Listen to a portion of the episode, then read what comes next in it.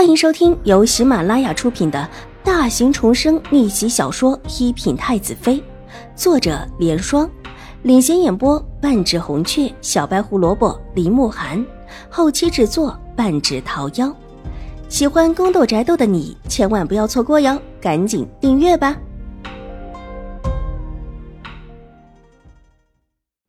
第九百九十七集，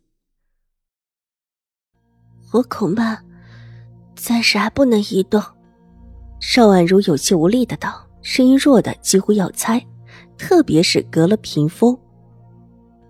太夫人的意思说无碍的，让下人们把五小姐抬出来，马车准备好了，垫上了上好的棉，里面呀还铺着软和的毯子，车轮上面也裹了厚实的棉布，五小姐躺进马车里去呀。一点儿也不会觉得颠的，更不会伤到身体。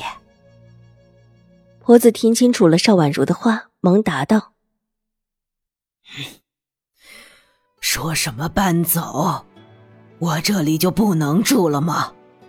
卓卓身体还不好，会去禀报你们太夫人。我说的，这时候还不能搬走。”门口传来一声冷哼声。一身华衣的瑞安大长公主带着几个丫鬟婆子走了进来，目光凌厉的落在新国公府婆子的身上，吃力的让婆子不由得瑟瑟了，跪下来见礼。眼前的这一位不用说，就是瑞安大长公主了。你是新国公府上的人？奴婢是太夫人派来接接我们五小姐的。婆子虽然害怕，但还是勉强自己说的话。卓卓都伤成这个样子了，还来接，莫不是根本没有把卓卓的身体当回事儿？治安大长公主冷笑着低头看了看婆子，回去禀报你们太夫人，人我留下了。是。奴婢回去禀报我们太夫人。婆子不敢争辩，向瑞安大长公主又磕了一个头，爬起来，头也不回的往外走。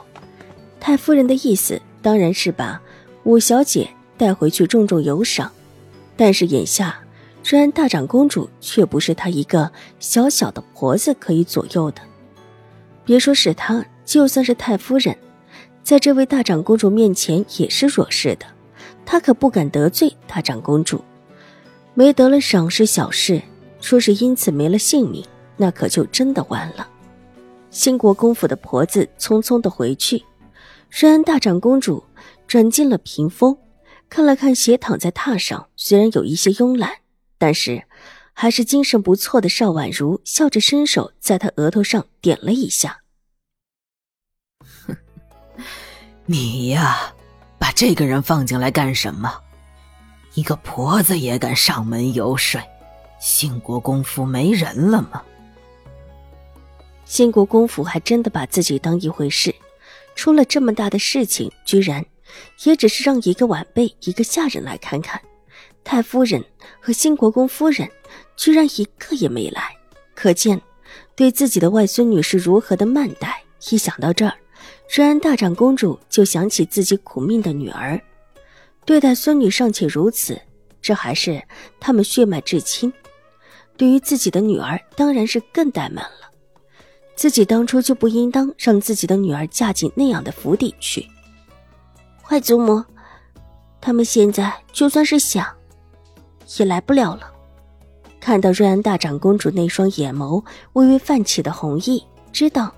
他这是想起了伤心事，坐直身子，伸手拉着瑞安大长公主的手，亲亲热热的拉着她坐下，自己在榻上跪坐起来，在一边的案几上倒了一杯茶，亲手捧到了瑞安大长公主面前，甜甜的叫了一声：“外祖母，您别伤心，这一次兴国公府可不是那么容易脱身的。”看到邵婉如乖巧贴心的样子，大长公主心里又酸又涩。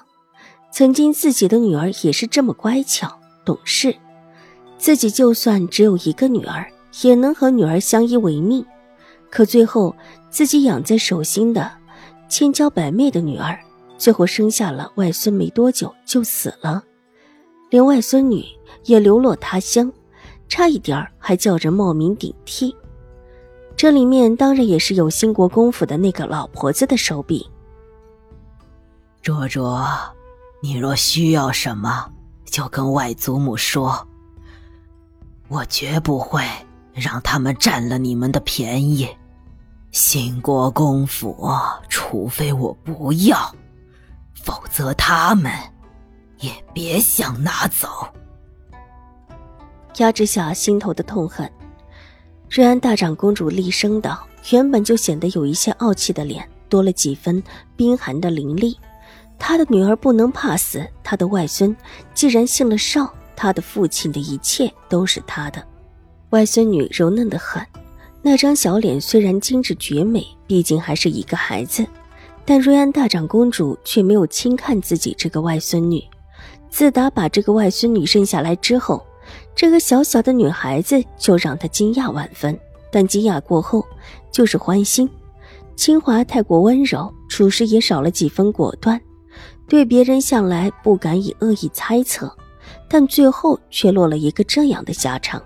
甚至连自己的孩子都护不住，外孙女这样很好，小小年纪比自己的女儿高了许多。想到这背后所代表的意思，瑞安大长公主又是一阵难过。如果不是小小的孩子没人护着，一直被慢待，又怎么会生出这么一副谨慎周全的性子？伸手把邵婉如的身子往里带了带，摸了摸她乌黑柔顺的秀发。不管你们要什么，外祖母一定会帮你们的。这话不高，也说的含糊，但邵婉如却全听懂了，眼泪涌上眼睫，然后又逼了回去，伸手拉了拉瑞安大长公主的手，抬起一双盈盈水眸，故作轻松的道：“外祖母，我们这一次把浩儿该得的抢回来，可好？”嗯，好，好，自然是好的。瑞安大长公主连连点头，红着眼眶，让她少了往日的气势，多了平日没有的慈和。她原本就是一个硬气的老太太，夫死之后，便只有一女和女儿两个相依为命。但后来女儿出嫁，而后又出了那么一连串的事情。